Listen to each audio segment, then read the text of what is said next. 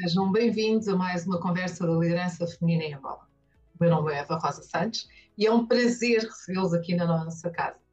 Sim, porque esta casa é nossa, onde recebemos convidados, convidadas, que vêm falar da sua história, da sua história de vida.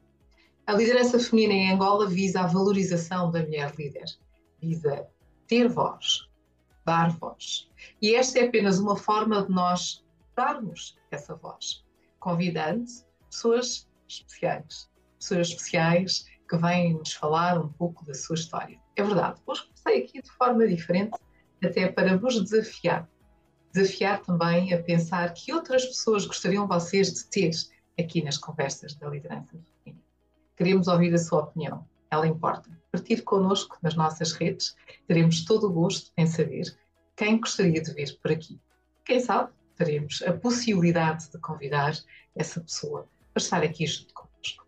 Hoje temos mais uma convidada muito especial que irá partilhar connosco o seu percurso, os seus desafios, as suas vivências e tudo aquilo que faz parte de uma característica ou das características de um líder.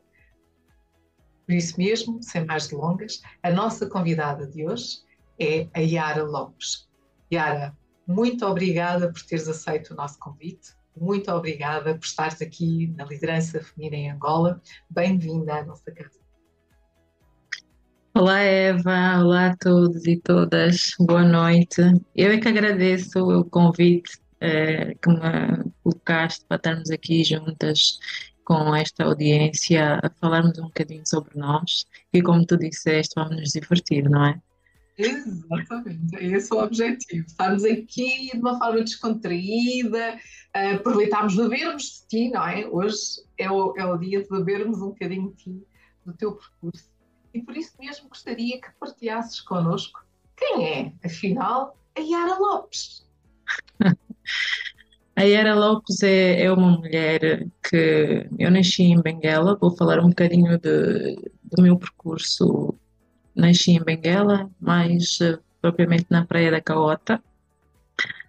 É, e desde muito cedo fui viver para Benguela, não é? é? Nasci, sou filha de uma mãe camponesa, com origens camponesas, e o meu pai, ah, no, nos seus últimos anos de vida, é, era um pescador. Portanto, nasce aqui desta fusão é, de um bocadinho de, de, duas pessoas com, uma visão é, do país muito próprias.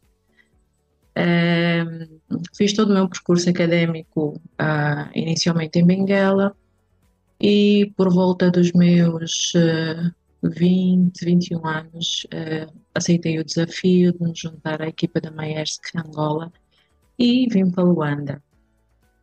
Em Luanda, uh, concluí os meus estudos, sempre a trabalhar, uh, e ao longo de, dos meus anos um, ehm, em Luanda fui conhecendo pessoas, uh, fui tendo desafios, fui mãe nesta cidade que tão bem me recebeu, criei sinergias, cresci, cresci aqui e tornei-me mulher em Luanda.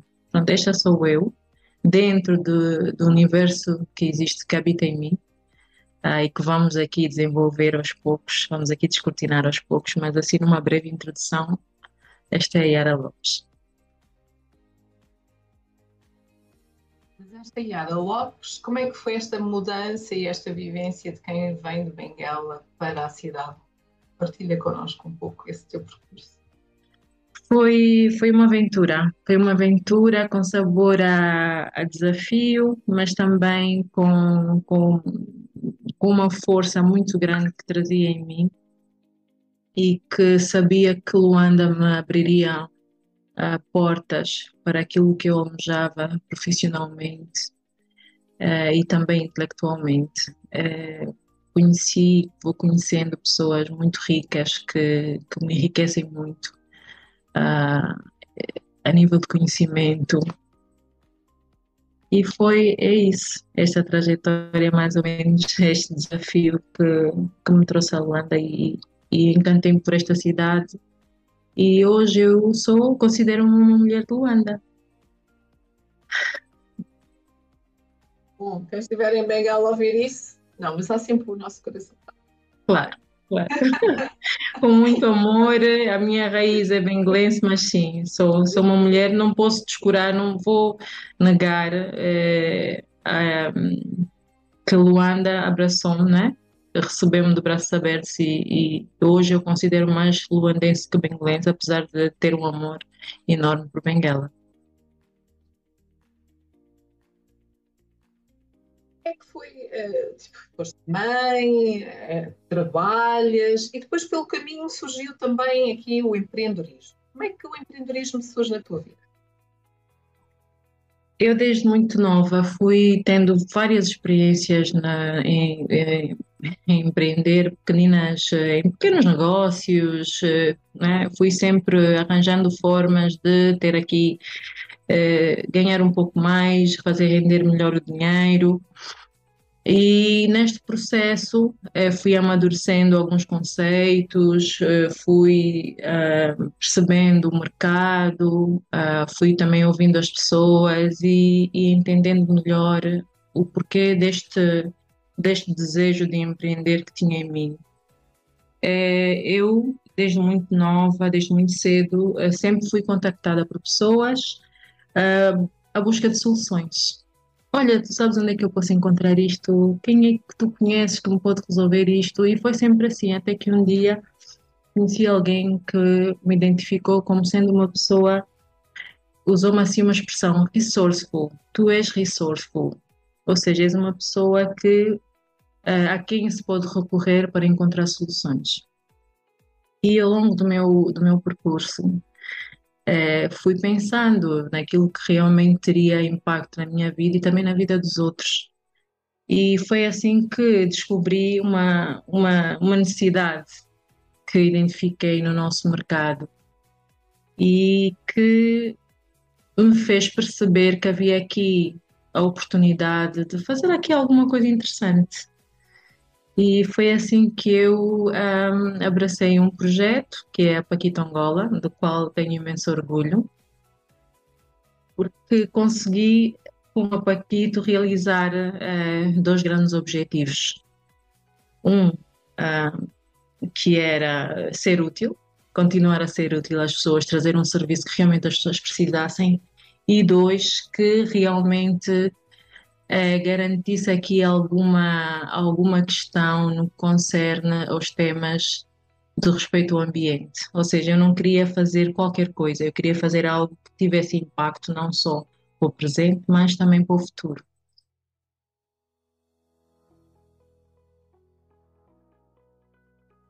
Mas então, o que é Paquita Angola, para quem não conhece? A Paquita Angola. A Paquita Angola é um projeto que me é muito querido. É, um, é uma marca nacional que vem trazer soluções uh, para os empreendedores, uh, para os negócios. Uh, a Paquito tem soluções de embalagens para vários negócios e nasceu justamente na altura do Covid, em 2019, eh, quando todo mundo ficou em casa e não, nós não podíamos ir a restaurantes, não podíamos ir uh, consumir os serviços que usualmente consumíamos. E, e, já tinha começado um pouquinho antes do Covid, mas uh, pronto, tivemos que, que, pôr em pausa o, o projeto um, por causa da pandemia, mas entretanto, uh, naquele tempo que a gente ficou ali sem perceber bem para onde é que íamos, sem, sem saber bem uh, o que ia ser o esperar do futuro, é, comecei a escrever o plano de negócio uh, e transformei o conceito da Paquito Angola como não sendo apenas uma solução uh, de embalagens ecológicas, mas também que fosse uma solução digital. E então foi um rebranding, um reposicionar de, do, do, do, próprio negócio para atender então a, um, a, uma demanda nova, a uma exigência nova de, de um consumidor novo, é? que estava de repente mais disponível uh, para para as redes sociais, que estava mais consciente dos temas do ambiente, porque teve na agenda do dia e vai estar, mas nunca foi tão forte a agenda ambiental como durante a altura do Covid. Portanto, foi assim um despertar e um conciliar uh, de tudo isso. Eu sabes que eu adoro esse conceito, não é? Portanto, é encontrar também nestes momentos mais difíceis, mais adversos, não é? O Covid, de facto, obrigou-nos a todos a reinventar-nos, a pensar como é que vamos fazer as coisas, pensar e agora como é que o meu negócio vai evoluir quando eu estou enfiada dentro de casa e não posso sair, um, e trazer estas soluções e que nos obrigam a sair fora da caixa, é? permite-nos também depois ter todo aquele processo de crescimento, de desenvolvimento, e olha, isso não funcionar, eu vou adaptar novamente, e, e se não funcionar outra vez, deixa-me cá melhorar mais um bocadinho para que isto depois possa então chegar àquilo que, que é importante uh, para mim. Que, tipo de dificuldades, portanto, nós falamos de empreendedorismo, associado ao empreendedorismo vem sempre aquelas imagens dos desafios que temos pela frente, da dificuldade que muitas vezes é, é implementar, das adversidades, não acreditar que as coisas podem funcionar. Uh, queres partilhar quais foram os teus principais desafios quando um, tiveste, e agora utilizando aquilo que tu disseste nesta fase de transição para o digital, para pensar no negócio de uma forma diferente? O, o principal desafio, o, o, primeiro, não há principal, são vários desafios, mas é, se calhar o primeiro desafio é, é encontrar as pessoas, as pessoas que possam perceber a nossa visão, no caso, é, encontrar as pessoas que pudessem perceber a minha visão e que pudessem, de facto, é, entregar valor a, ao cliente, à comunidade de empreendedores que nós temos em Angola, uh, da mesma forma que eu entregaria. É? Com, com cuidado, com atenção, uh, o ouvir, o, o, o, levar a preocupação uh, do cliente, o entender as aspirações da, da, de, de uma confeiteira que, que quer representar de, de repente uma receita da avó e quer recriar esse conceito no, hoje no presente, havendo essa possibilidade de poder colocar este produto a, a dar a conhecer este produto a mais pessoas. Então, é, o meu maior desafio e, e, vai continuar a ser é encontrar as pessoas que sejam tão apaixonadas quanto eu com o que eu escolhi fazer. Portanto, é, é o desafio de não só influenciar, não é motivar com comportamentos, com atitudes, com essa paixão e, e entrega que tem que existir, porque nós estamos, eu lido com sonhos, nós lidamos com sonhos, os sonhos das pessoas. É, houve muita gente que perdeu o emprego na, na altura do, do, do, Covid, muita gente teve que recomeçar e muitas pessoas, felizmente, recomeçaram na área da alimentação. E, e, foi uma foi uma solução para muita para muita gente não são mulheres homens mas maioritariamente mulheres e, e hum, entregar eh, este unir este nosso propósito a esta a este sonho ou esta meta de, destes empreendedores foi de facto foi de facto um grande desafio então, para mim, é, o, o principal é as pessoas. Eu gostei particularmente daquilo que tu falaste, da questão dos sonhos, não é? Uh, há sonhos que se perderam, acho que o Covid foi interessante em, em uh, interessante, não, interessante não teve nada, não é? Primeiro, uma pandemia que nos obrigou a repensar a vida de uma forma diferente, mas há sonhos que se perderam, é verdade, há sonhos que foram adaptados, não é? Portanto, a questão da resiliência, a questão do acreditar, uh, do querer encontrar novas soluções, de, de, achar que se pode fazer de forma diferente, eu acho isso absolutamente espetacular. E há sonhos que saíram da gaveta para se tornarem realidade também, é? Porque houve aqui muito este, este movimento de, de, das pessoas darem prioridade a outras coisas, de pensarem mais no seu bem-estar. Uh, agora há aqui umas contradições, se essas decisões foram as melhores e em que altura é que foram tomadas, mas pronto, haveremos ter mais, mais discussões destas, uh, provavelmente nos próximos dois anos. Mas só o facto de se dar a oportunidade de pensar nos sonhos e como é que nós os podemos transformar uh, e podemos os idealizar e podemos fazer acontecer, um, faz, faz toda a diferença, não é? Porque, porque depois deixa de ser um sonho para se tornar realidade. Eu sou um bocado suspeita, não é? Sou um bocado suspeita quando falo deste tema, mas adoro, adoro falar sobre este tema, acima de tudo evidenciar a importância, mas a importância vem de cá dentro, não é? Da garra de querer, de facto, fazer acontecer, da garra de querer fazer a diferença e de se agarrar a um sonho que é possível. Porque eu também faço um parênteses, é, há sonhos que não são possíveis. Há sonhos que são possíveis. Então, uh, compete-nos a nós também uh, percebermos que sonhos é que são possíveis manter essa resiliência e essa capacidade de acontecer. O que é tu achas?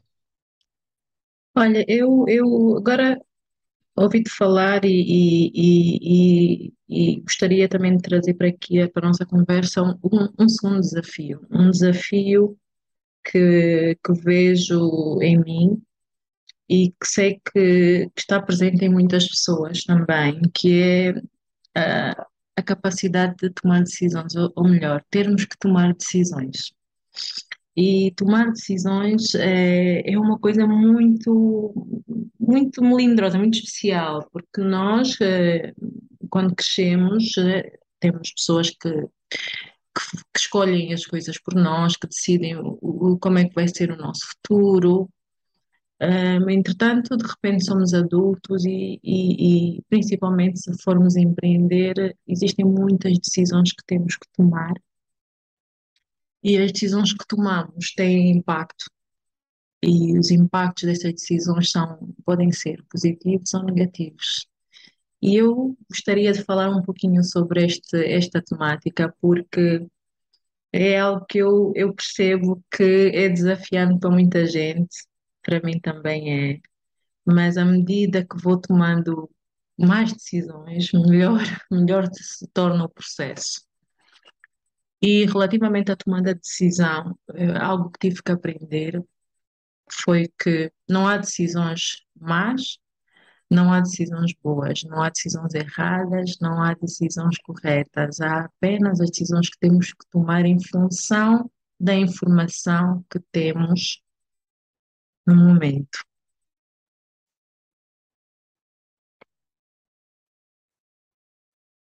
A lançar o desafio para a mesa, não é? Ou seja, vamos falar tomada de decisão. Aquilo que tu acabaste de dizer, não há decisões más, nem boas, nem corretas, nem incorretas, mas aquelas decisões que fazemos e que tomamos por conta do momento. Uh, Queres-nos dar um exemplo de uma, de uma decisão tenhas tomado. É, é, que há aquelas decisões que são mais fáceis de tomar. Bom, vou almoçar, quer dizer, para algumas pessoas, vou almoçar aonde? Vou almoçar aqui. Olha, vou almoçar a casa, vou almoçar no restaurante. não é? Há uns que é, onde é que vais almoçar? Não sei, escolhe tu. Pois, eh, eu também não sei, estava a pensar que tu podias me dar eh, uma opinião. Ah, não sei, qualquer sítio. Pois, qualquer sítio não existe. Então, onde é que vamos?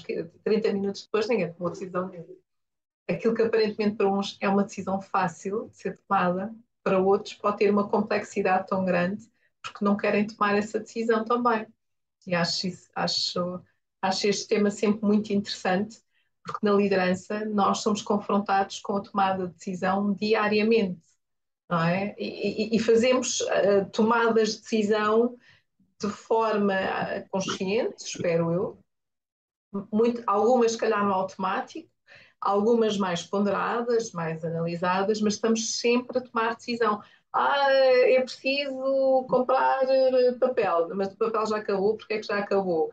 Mas vocês estão a gastar muito papel. Mas se eu não comprar o papel, não se consegue imprimir. Então vai lá comprar o papel. E quanto é que custa o papel? Ah, o papel custa X. Então, mas na loja, não é? Na outra loja, eu estou, eu estou, claro, a levar isto ao extremo. Exato. Mas é, é, mas é isso, Eva. É isso mesmo. É nós partimos de decisões mais simples todos os dias. eh, vou acordar, não vou acordar. O que é que vou comer, não vou comer. eh, para onde é que vou, para onde é que não vou. O que eu quero alcançar, o que não quero, o que sou capaz de alcançar, o que não sou capaz de alcançar, o que eu acredito, o que não acredito. E nós passamos desde o momento em que acordamos até a hora que nos vamos deitar, estamos a tomar decisões. O só que o processo, até nos sonhos, é, Assim, às vezes. Ai, eu estou tão cansada, parece que não descansei. Às vezes é porque andámos a tomar decisões. O nosso subconsciente, em vez de ter descansado, estava ali a tomar decisões sobre alguma coisa que nos preocupa. Não, nos acho negócios, nos negócios, Eva, a tomada de decisão tem de ser mais consciente. Existem sim coisas que fazemos de forma inconsciente, mas eh, temos sim que fazer de forma mais consciente. E é, é um processo eh, difícil, eh, não é, não, não vem naturalmente, mas eu costumo dizer, quanto mais decisões tomamos, melhores nos tornamos a, a- a tomar decisões. E, e, e quanto mais falhamos, e também gostaria de falar aqui um pouquinho sobre falhar. As pessoas dizem, não, mas não, não digas no falhar, diz que não, não- que não ganhamos menos, não falhamos, ganhamos menos, mas o falhar é importante.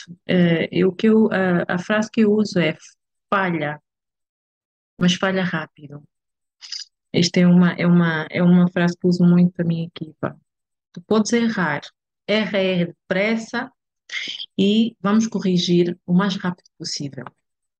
Só assim é que as pessoas conseguem aprender, só assim é que as pessoas conseguem crescer, não tem outra forma.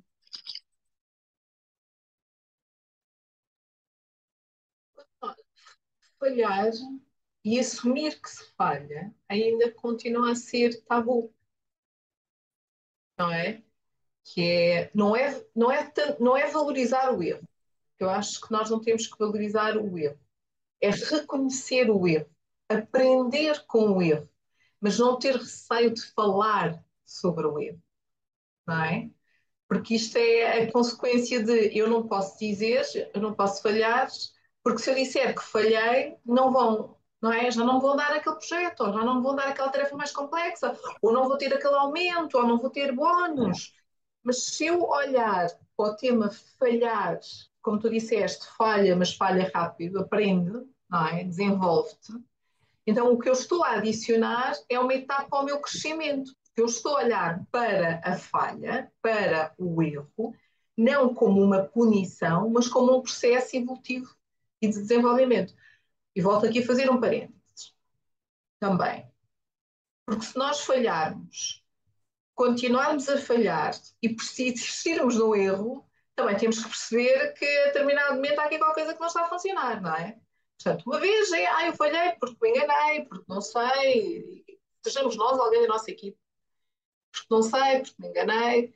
Outra coisa é, eu falhei uma vez, falhei duas vezes, falhei três vezes, o mesmo erro, desculpa lá, mas o que, o que, é, que está, o que é que está a acontecer, não é? Qual é o processo de aprendizagem que tu não, não estás a passar? Não é? Ou então a pessoa, pronto, é casmurra, mas às vezes o casmurro depois tem um preço muito elevado. É. Pode ter outras consequências, sobretudo onde é o nível do erro, não é?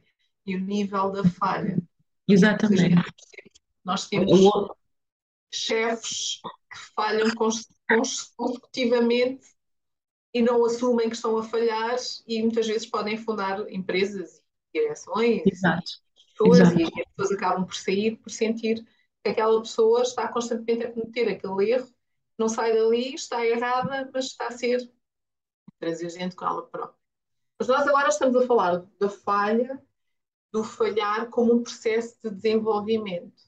Exato. Um processo, não é? Que seja aberto, ok, vamos falar o que é que aconteceu, porquê é que aconteceu e o que é que poderia ter sido um, feito de forma a que essa falha não volte a acontecer.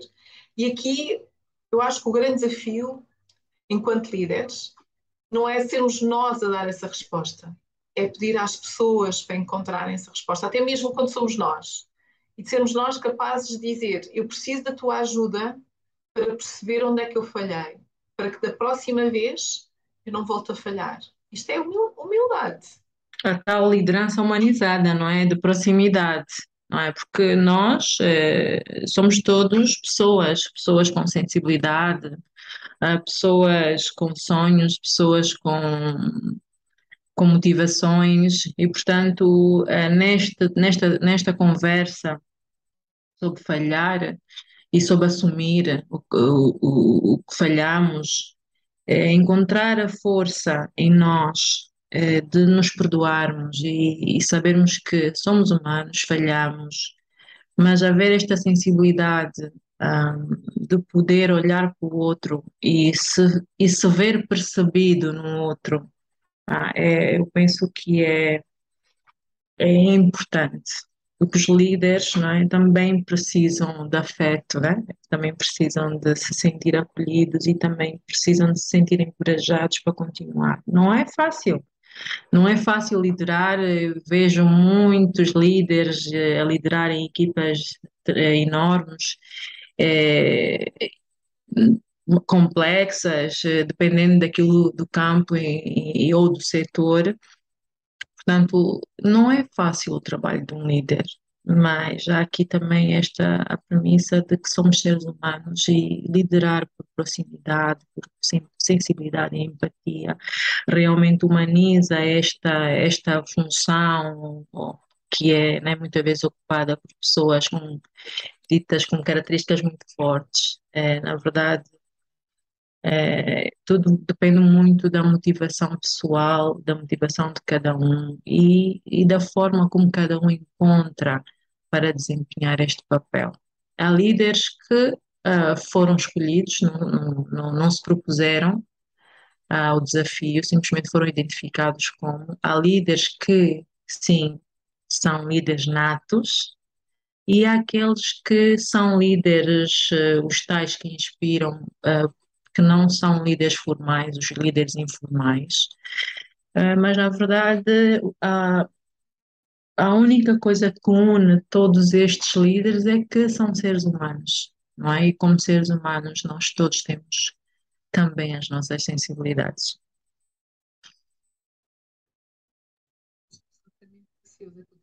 dizer temos aqui uma questão da Zaida.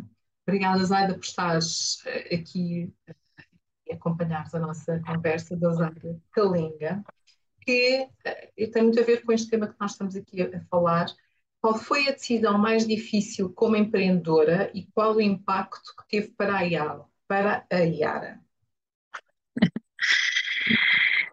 Não existe uma decisão mais difícil, porque eu ainda estou no processo de vou empreendendo, portanto não me vejo com uma trajetória uh, com um fim para já, mas enquanto hum, neste meu processo, neste meu percurso, vou tomando decisões e tenho consciência que virão sempre decisões difíceis, porque isto é a natureza da, das organizações, das empresas, dos empreendimentos, é a natureza da vida, não é? E então eu vou tendo muitos desafios. Agora, Zaida, eu sou daquelas pessoas que arregaçam as mangas e que eu, para mim, cada desafio, quão maior, mais cresço, porque aprendo e, e, e, não te consigo dizer já qual foi o mais desafio, já são tantos e sei que ainda são pequeninos, porque em função, à medida que formos crescendo e formos evoluindo, os desafios se tornam ainda maiores, mas nós também nos tornamos melhores a darmos a volta. é, torna-se mais fácil e o processo. Confiantes, não é? Mais confortáveis é. com com, já vivenciamos, já houve uma tomada de decisão, já, já houve o resultado dessa tomada de decisão, ok, é aquilo que se dizia há um bocado. Agora é melhor, se calhar, afinar aqui da direita e da próxima vez vou precisar de afinar à esquerda. E se calhar não, não, não precisa ir a tanto a esta velocidade, vou um bocadinho mais, uh, mais devagar para poder chegar ao meu objetivo. E aqui é fundamental saber. Não, O meu caminho, eu estou a fazer o meu caminho, Eva. Eu não tenho ainda um destino e nem um único caminho. Eu vou caminhando eh, por, em vários, em várias avenidas, né? Aqui vários sentidos, né? E então eu vou caminhando. Eu ainda não tenho assim um caminho único. Eu tenho alguns caminhos que vou, vou percorrendo em função do momento eh, em que esti- em que estou na minha vida, em que estiver. Eh, tive agora recentemente, como partilhei contigo, tive a, a terminar uma, uma formação. Foi um caminho, um percurso e, e, e para mim ter terminado esta formação é um começo de uma jornada, não é? É um, é um começo. E Então nós podemos olhar para as coisas numa perspectiva de fim ou de, ou de começo, né? E eu vou dizer quando se calhar é o fim, estamos a começar. Portanto, não quero fugir aqui à pergunta da Zaida, não, não quero parecer que não respondi, mas o maior, eh, o desafio que tenho mais presente é, eh, não conseguir, eh, muitas vezes, ahm, lidar com a expectativa, ehm, da minha equipa, lidar com a expectativa, ah, dos nossos clientes, né, de- dentro da organização que também dirijo. E então este eh, aqui tem vários tem vários desafios, não é? Ser mãe é uma decisão difícil, ahm, que também eh, tive que tomar foi eh, relativamente ao meu, ao meu filho, ter que dizer não, não é? E, e este é sem dúvida um dos grandes desafios que que nós, enquanto líderes ou empreendedores, enfrentamos. Eh, Muitas das vezes temos que saber dizer não. É difícil, mas temos que encontrar coragem para dizer não. Há muitas situações. Sejam elas eh, oportunidades que se pareçam, que, se, que venham como oportunidades, sejam porque são situações que realmente temos que dizer não. Eh, mas sim, dizer não, penso que é assim uma das coisas mais difíceis. Parece tão fácil. É só dizer não. Diz? Parece, Parece não não é?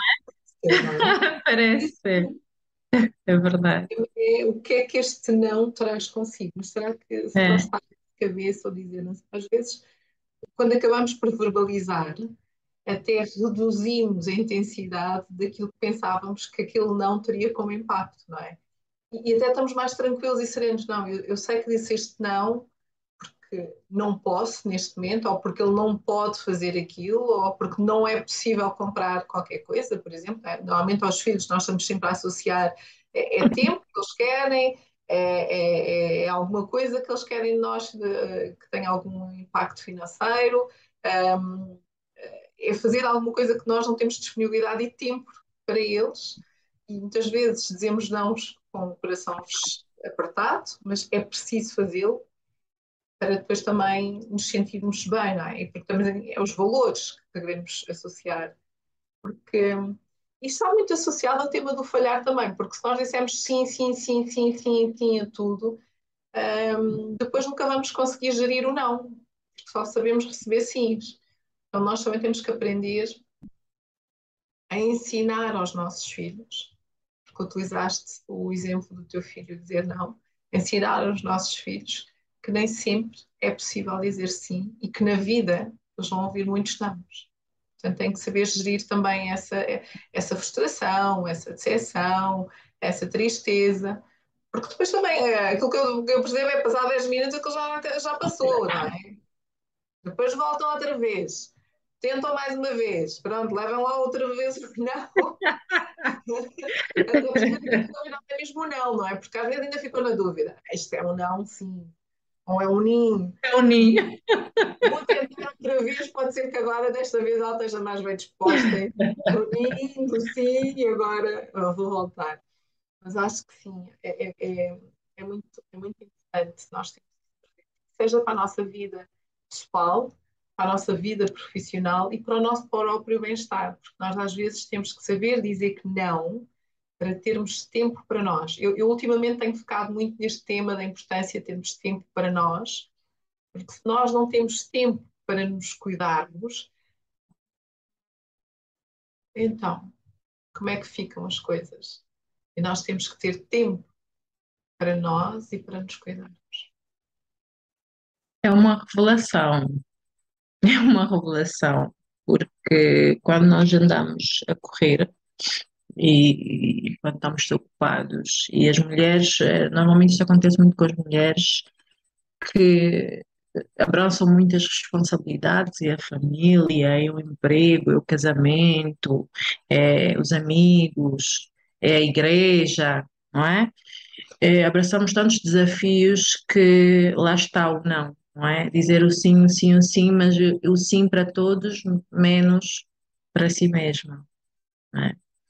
Eu conheci recentemente uma, uma jovem uh, Aqui não se faz publicidade, mas eu acho que eu posso falar, né, sobre, sobre a experiência. Deixas-me, Eva. e, e, é uma jovem da, da Zen House e ela faz um trabalho muito bonito que é, é proporciona terapias para que as pessoas se se possam encontrar consigo mesmas. E eu recentemente eh, fui conhecer o espaço e me propus, ok, mimei-me assim com, com um, um ritual e, e tive, tivemos uma conversa muito interessante sobre a necessidade de nos colocarmos em primeiro lugar. E muitas das vezes, ah, com a correria, com as responsabilidades, com as respostas que temos que dar ao nos esquecemos um bocadinho de que a pessoa mais importante somos realmente nós. E que é preciso também dar descanso a este corpo que, que nos transporta, né, que, onde nós habitamos, que é importante termos uh, momentos para encontrar equilíbrio, estabilidade e sanidade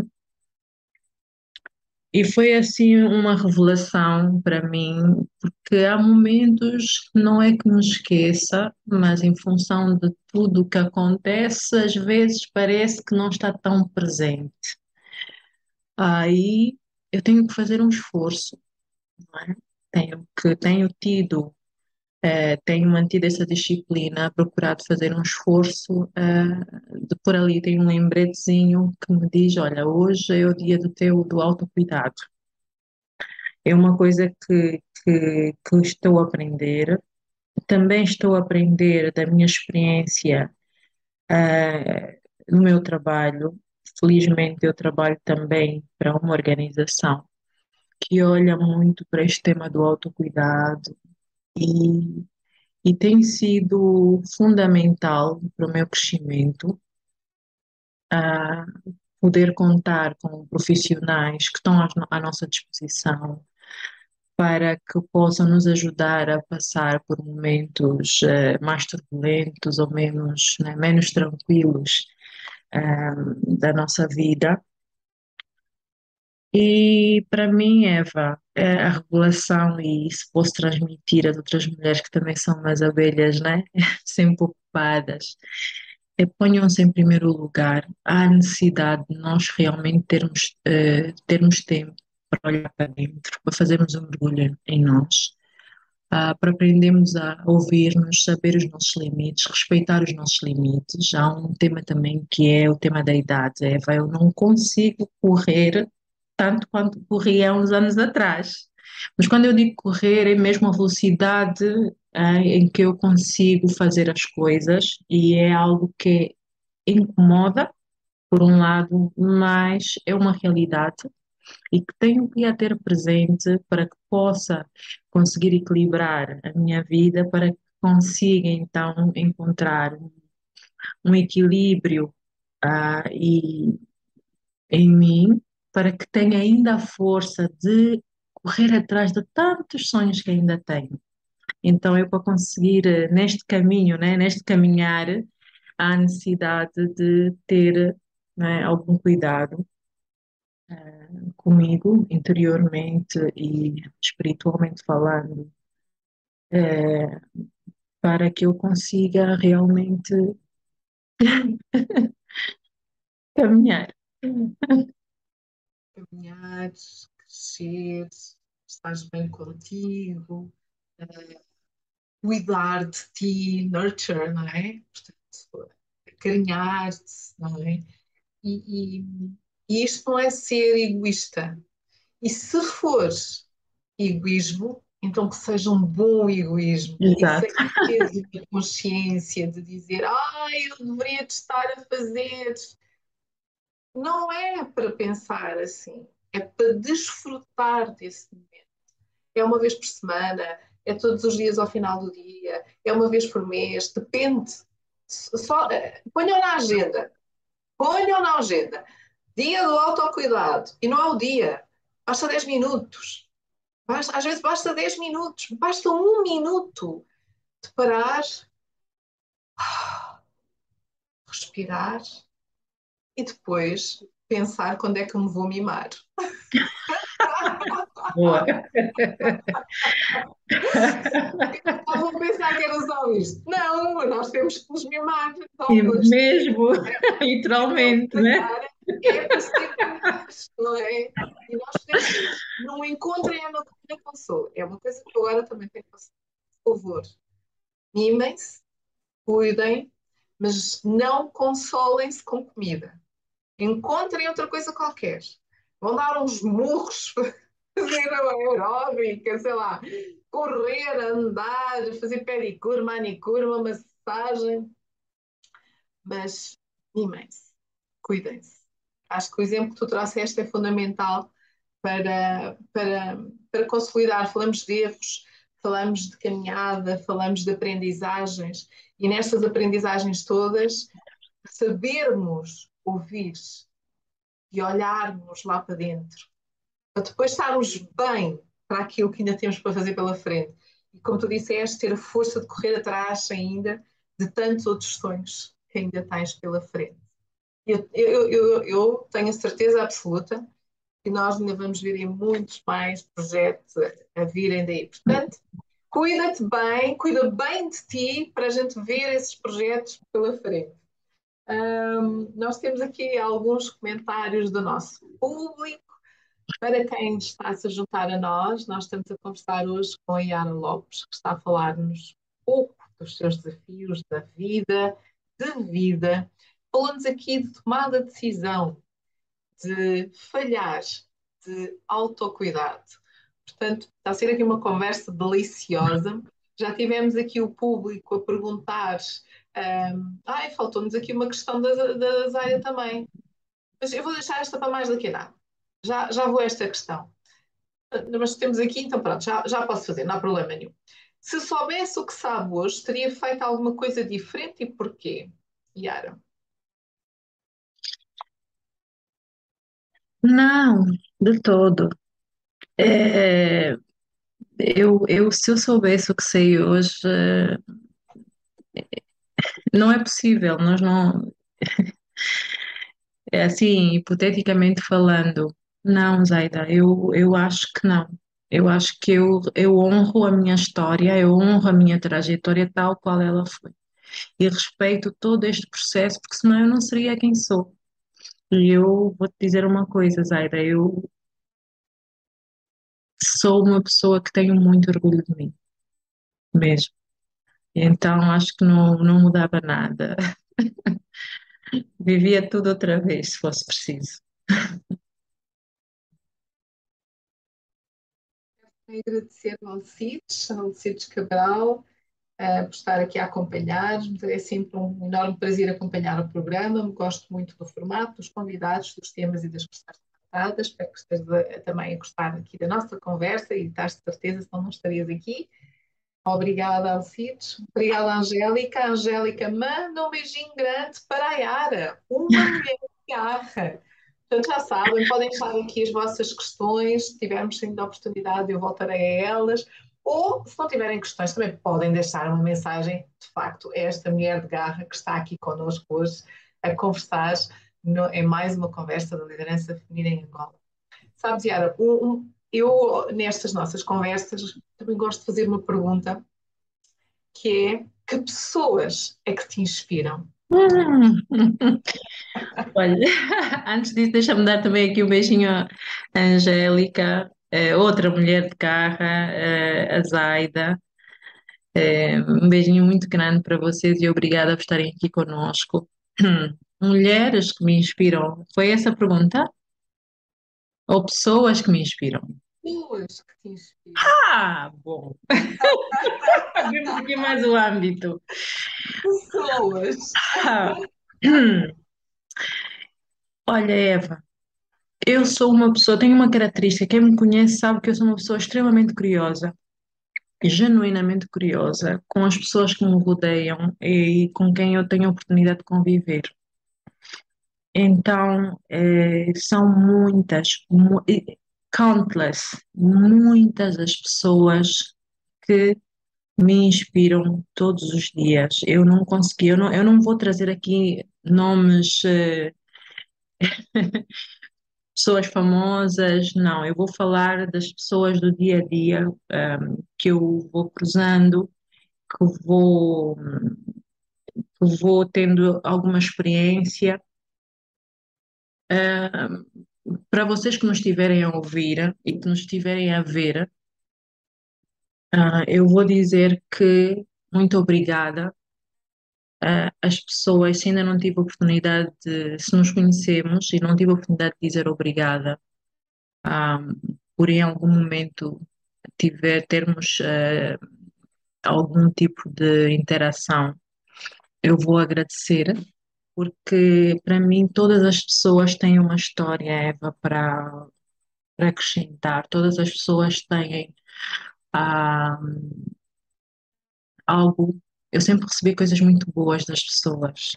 Eu sempre recebi muita força, muito amor, eu sempre recebi muito, muito incentivo, muito apoio. Ah, e então são tantas, tantas, tantas as pessoas. Tu és uma delas. Hum, és uma das, das pessoas que me inspira. És mulher, por acaso, dá que ver. Eu sou feminista, sou mesmo. Então tu inspiras-me. Eh, Angélica, tu também me inspiras. Zaida, tu também me inspiras. Yara, eu mesma também me inspiro. E eu acho que ah, a vida, eh, para que vale a pena ah, ser vivida, nós temos que eh, ter uma, uma disposição ah, para sermos gratos.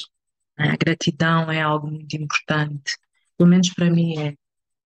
Um, e a gratidão é algo que me faz um, acreditar e manter essa esperança muito acesa em mim, não é? Uh, eu fui uma pessoa, cresci como uma pessoa muito religiosa. As coisas depois mudaram um bocado, ah? mas eu cresci muito religiosa. Um, yeah. E sou, e sou muito grata a muita gente. As pessoas que tiverem a ouvir, que me conhecem, vão saber o que é que eu estou a dizer, vão perceber. Gratidão. Nós estamos quase, quase aqui a chegar à nossa reta final. E eu gosto sempre também de perguntar uh, um livro que gostarias de recomendar e porquê? Livro, livro. Olha, eu trago aqui, eu trago aqui um, um livro que marcou a minha juventude, né? Ainda somos jovens, né? Até os 60, né? Ah, mas a, a minha primeira juventude, que que é... ah, desculpa, deixa-me só corrigir, porque até aos 60 não. Nós somos jovens até quando quisermos ser jovens. Eternamente jovem. Mas vai mim dos 100, a nossa se estiver fresquinha, que vai estar de certeza, nós seremos sempre jovens. Sim, sim. Sim, é verdade, Eva. Sim, somos sim, e só. Mas pronto, foi já assim uns anos que eu, eu, eu li este livro, foi um, um presente de um amigo muito querido. Ah, este livro tem mais de 20 anos, Eva. É a Papisa Joana. Eu não sei se vocês conhecem a, a história. Eva, não sei se podemos partilhar aqui. Estamos a partilhar, não é? A, a capa do livro. Sim, sim. Podes falar sobre o livro. Pronto. Este livro li-o numa fase em que eu cresci numa família um, em que o homem é que, é que sabia e o homem é que mandava em casa, tomava todas as decisões e as mulheres obedeciam e as mulheres seguiam. Mas eu, um, a determinada altura da minha vida, percebi que já um bocadinho, sempre, na altura não, não tínhamos aquela consciência da mudança dos tempos, hoje é mais presente, não é? Hoje nós conseguimos falar do tema das gerações assim com muita, com muito mais, aceitamos melhor a questão das gerações do que se aceitava uns anos atrás. E na altura eu já percebia em mim alguma coisa que não aceitava muito bem aquele paradigma, não é? é em que o homem tradicionalmente é que, é que responde a todas as questões. E este livro, em particular, é, foi muito delicioso lê-lo, porque conta a história de uma rapariga que, em determinado momento da, da história, fez-se passar pelo irmão e foi eleita Papa. E então é toda esta trajetória de como é que ela conseguiu convencer as pessoas e, e, tendo a questão da vulnerabilidade de ser mulher, uh, porque se apaixonou. E por se apaixonar, pronto, depois a história, uh, ela foi descoberta. Mas eu não vou falar mais porque eu acho que é um livro que vale muito a pena. As pessoas, quem tiver, quem gostar de, de, de literatura, é uma boa sugestão. então eu, eu recomendo. e este tema uh, é, é, abordado e ao mesmo tempo não é abordado, este tema desta da papisa, papisa Joana, é interessante porque nós estamos a falar uh, em altura de, de 800, não é? Portanto, foi mais ou menos a altura que a história conta que isto poderá ter acontecido. Acho que até agora ainda não foi totalmente confirmado, sim. Mas um, o interessante é porque é que não existem papas mulheres. É. Anos, décadas, centenas de anos. Porquê é que não existem papas mulheres? Porque aqui é um mundo em que a mulher continua a estar numa segunda linha e eu não vou entrar por este, por este discurso, que não é este o objetivo, mas é o desafio que alguém que para ser, que tinha as competências para ser Papa, independentemente, ou melhor, independentemente não, porque não está correto dizer isto, se é ficção, se é ficção, estamos a dizer que esta mulher tinha todas as competências necessárias para se ter tornado Papa os papas também não se podem apaixonar, não se podem casar, também é outra coisa. Mas respeito. Às vezes nós não precisamos de compreender, precisamos de, respeitar. E aqui este, este é um tema que toca muitas coisas sensíveis, não é? Toca mesmo muitas coisas sensíveis. Acho, acho interessante o facto de teres falado desta trajetória, né, de uma mulher que se fez passar pelo irmão, e ao passar-se pelo irmão, eh, de facto foi reconhecido que tinha as competências, porque viam nele, homem, as competências necessárias para liderar a Igreja, não é? A Igreja Católica, Mas depois falaste de uma palavra muito interessante também, que é a questão da vulnerabilidade. Eu diria que não é só da mulher, é do homem também. O apaixonar, o gostar, mas que aqui acabou por ser a sua, a, a sua traição, não é? No, no fundo, para ter sido uh, depois revelado. Estou curiosa, eu já acho que há um filme, ainda, uh, falávamos sobre isto, não sei se há um filme ou não sobre este tema. É um tema sensível, quando vocês vão à procura daqui da pesquisa, reparem que é um tema sensível. O desafio que eu deixo em cima da mesa para reflexão, para quem estiver a ouvir, afinal, o que é que é importante? se é o género ou se são as competências, não é? E que se não fosse a questão do género, provavelmente as coisas teriam seguido, como há, como há outras, uh, outras religiões que aceitam o casamento, aceitam as mulheres estarem nestas funções, que é, que é, que é importante, e outras tantas que nem pensar, portanto, mulheres não. E eu não vou falar mais sobre este tema, que isto é um tema que para mim desafia-me sempre. Deixa-me, mas também confesso que me deixa um bocado triste, porque tantos anos ainda não aprendemos nada, não é? Nós temos o Papa Francisco hoje a dizer e a colocar a mulher num posicionamento diferente e a importância que a mulher tem, mas nós ainda temos um longo caminho até um dia, quem sabe, com a sua tranquilidade, porque não termos uma Papa mulher, porque não poder se casar, afinal também pode ser uma possibilidade. Mas isto será outros cenários, outras realidades e vamos esperar, não sei se será no nosso tempo que isso aconteça. É um desafio. Yara, estava aqui a ler, uh, como eu disse, este é um tema para mim é um tema querido, é um tema desafiante, mas é um tema extremamente sensível e por isso mesmo vamos deixá-lo com a sua sensibilidade, vamos considerar que é uma ficção que está aqui, que é um desafio para olharmos para ela. Tenho aqui alguém que eu não consigo identificar quem é, porque eu no meu melhor. Yara, parabéns pelo trajeto de força e coragem. Qual o segredo para gerir a vida pessoal e profissional? Como, é, como é a gestão da Paquito, sendo que trabalha para, por conta de outrem? Vamos fechar aqui com as questões. Muito bem. Bom, é, eu tenho um amigo, uma pessoa que conheci há uns anos, é um jovem, popular, e este amigo uh, ensinou-me uma coisa.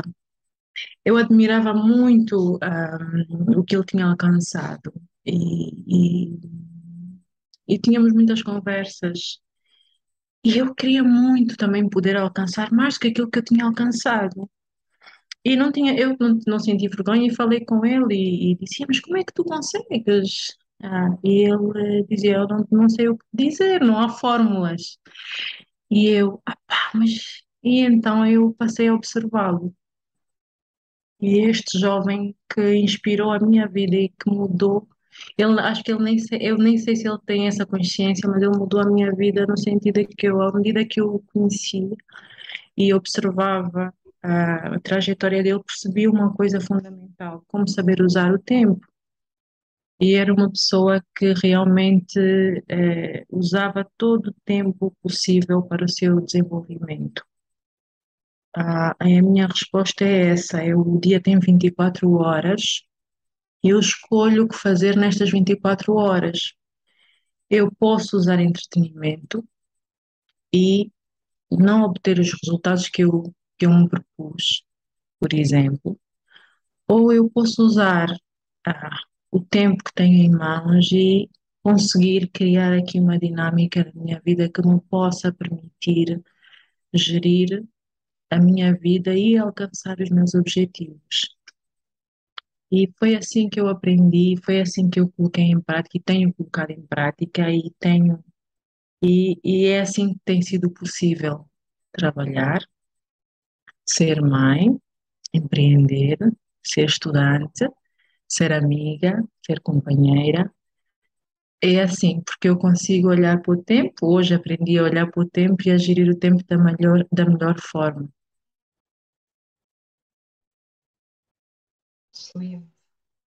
E uh, quem fez a questão foi a Anilde Costa. Anilde, espero que tenhamos respondido ao desafio. Muito, muito obrigada por esta pergunta. Eva, deixa-me só aqui agradecer. É uma pergunta realmente não é, não é uma pergunta fácil, mas hum, realmente se tu é como é que se chama a Anilde Costa. Anilde. Olá, Anilde. Anailde, olá, Anailde. Desculpa, Anailde, Anailde. Obrigada, obrigada pela, pela, pela pergunta, muito obrigada mesmo. Mas é isso, tu tens muita coisa para alcançar, tens muitos sonhos, sonhos grandes. É bom que entendas que o tempo é uma equação que nós podemos realmente usar a nosso favor. É importante saber priorizar, eh, perceber aquilo que é realmente importante, aquilo que é realmente impactante e dar prioridade às coisas que são, né, as primeiras coisas em primeiro lugar. E é, é a única, é para mim tem sido essa fórmula. Obrigada.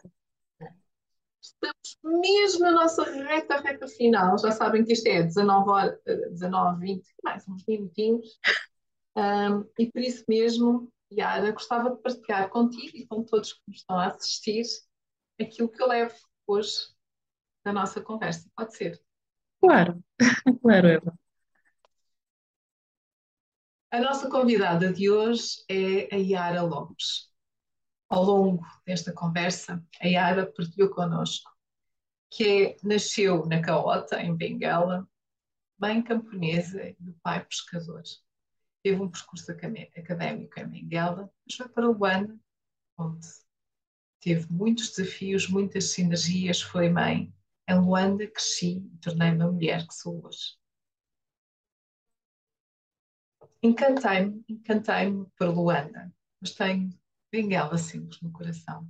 É uma mulher empreendedora, é um desejo que tinha, que tinha dentro de mim. As pessoas diziam que eu, era, que eu era resourceful, ou seja, alguém a quem podiam recorrer para ajudar, para encontrar soluções. E por isso mesmo nasceu, a determinado momento, a Paquito Angola, que tem como objetivo não ser só útil, mas também fazer algo diferenciador e ter uma contribuição para aquilo que é o nosso meio ambiente. Com a pandemia, criei e desafiou-me a olhar para as soluções de embalagens que respeitam o meio ambiente, que são ecológicas, mas de uma forma digital. E aqui foi um despertar, foi criar conceitos, foi manter o sonho e transformar este sonho. Porque sim, a pandemia trouxe-nos destruição de sonhos, repensar sonhos ou apenas iniciar sonhos. Falou-nos também da importância da tomada de decisão e desafiou-nos, desafiou-me a falar sobre este tema, tomada de decisão. O que é que trouxe para a conversa? Porque a tomada de decisão é sempre muito melindrosa. É, no entanto, muito especial. As decisões que tomamos têm impacto positivo e negativo. Mas as decisões podem não ser corretas, bem corretas, boas ou más. O mais importante é que aquela decisão foi tomada naquele momento de uma forma consciente. Isto não é um processo fácil, nem sempre é natural. Há aqui uma aprendizagem. Quantas mais decisões tomamos, melhor somos a tomar as decisões. Tenho uma, uma frase que utilizo com frequência falha, mas falha rápido. E aqui falámos sobre o tema de falhar, da importância de trazer este tema para cima da mesa e dar-lhe a palavra correta. Falhar.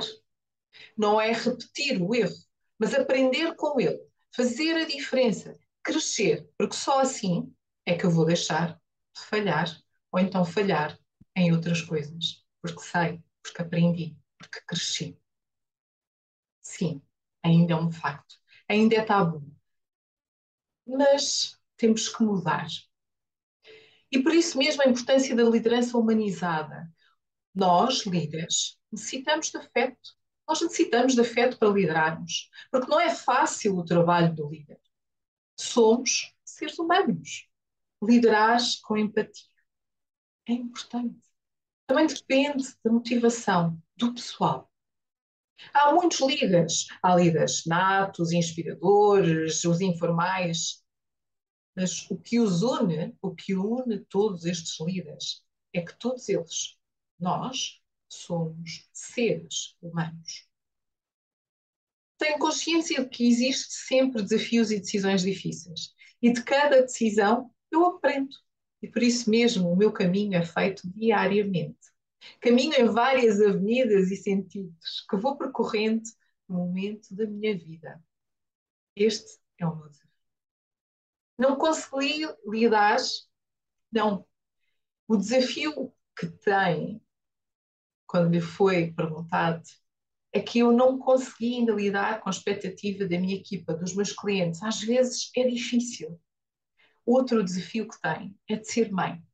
E ao de ser mãe, ter que dizer que não. Mas a importância de ter que dizer que não é fundamental para o tal crescimento.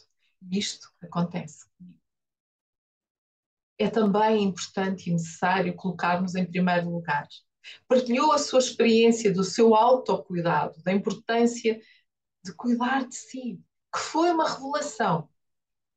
É importante encontrar o equilíbrio, a estabilidade, a sanidade e trazer disciplina do autocuidado. Sim, colocar em primeiro lugar, respeitar os meus limites. Já não tenho a mesma idade. Não consigo correr tanto como há anos atrás. E tenho ainda muita força, porque ainda tenho que correr atrás de tantos outros sonhos que tenho para concretizar. Por isso, autocuidado é tão importante. Partilhou conosco tem muito orgulho em si. E tem muito orgulho em si quando lhe perguntaram se fazia algo de diferente. Não. Honro a minha trajetória, tal como ele foi. É por isso que sou quem sou. Quando a desafiei a de partilhar que pessoas é que a inspiram, a Yara disse-nos: Todos. Eu sou muito curiosa com as pessoas que me rodeiam. Vou falar das pessoas do dia a dia. Não vou trazer nomes sonantes.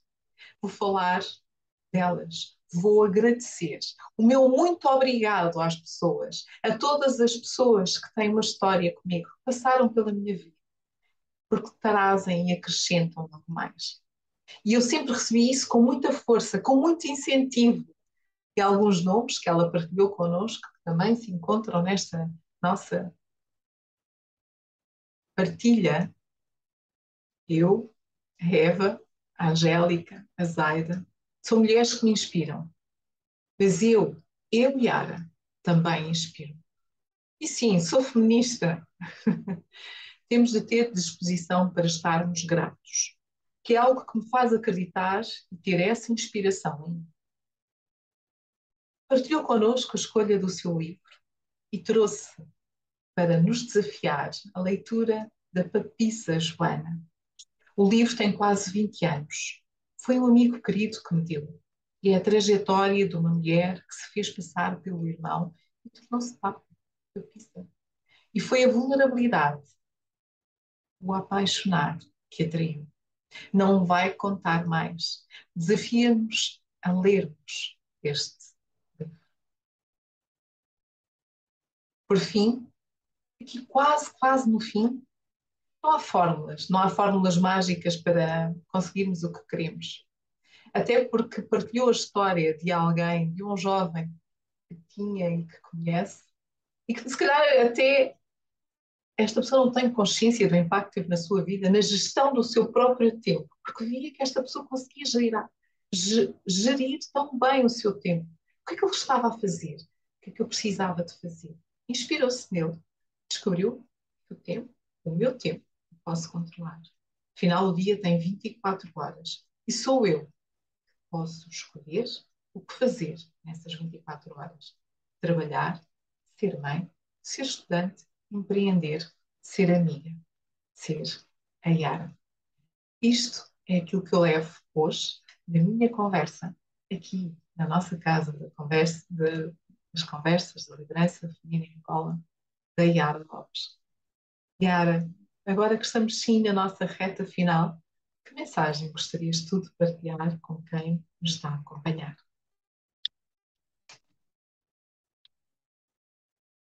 Sejam felizes. Sejam felizes, sim. Fazer aquilo que acreditam. Realizem ao máximo os vossos sonhos. Não importa o tamanho, a dimensão deles, mas vamos atrás. Sim. Sejam felizes. Obrigada, Eva. Eu é que agradeço. Eu é que agradeço teres aceito o nosso convite, teres falado e partilhado um pouco de ti, ter-nos permitido conhecer um pouco da tua história. Quero agradecer também a todos que nos acompanham aqui na nossa página do YouTube. Subscrevam a nossa página caso ainda não o tenham feito. Quero agradecer a, a toda a equipa que também nos dá o suporte, que não é visível, mas que está aqui a dar-nos o apoio. E fica o desafio para daqui a 15 dias, já sabem, vamos ter mais uma conversa, uma conversa da liderança feminina. E eu espero por si, para podermos estar juntos e descobrir mais uma história. Já sabem, uma história top, uma história encantadora. Yara, muito obrigada por teres feito parte de mais uma conversa, a nossa conversa número 73. Vou de coração cheio, como sempre, com estas conversas. Muito obrigada a todos. Já sabem, daqui a 15 dias estamos novamente juntos. Beijinho a todos. Obrigada.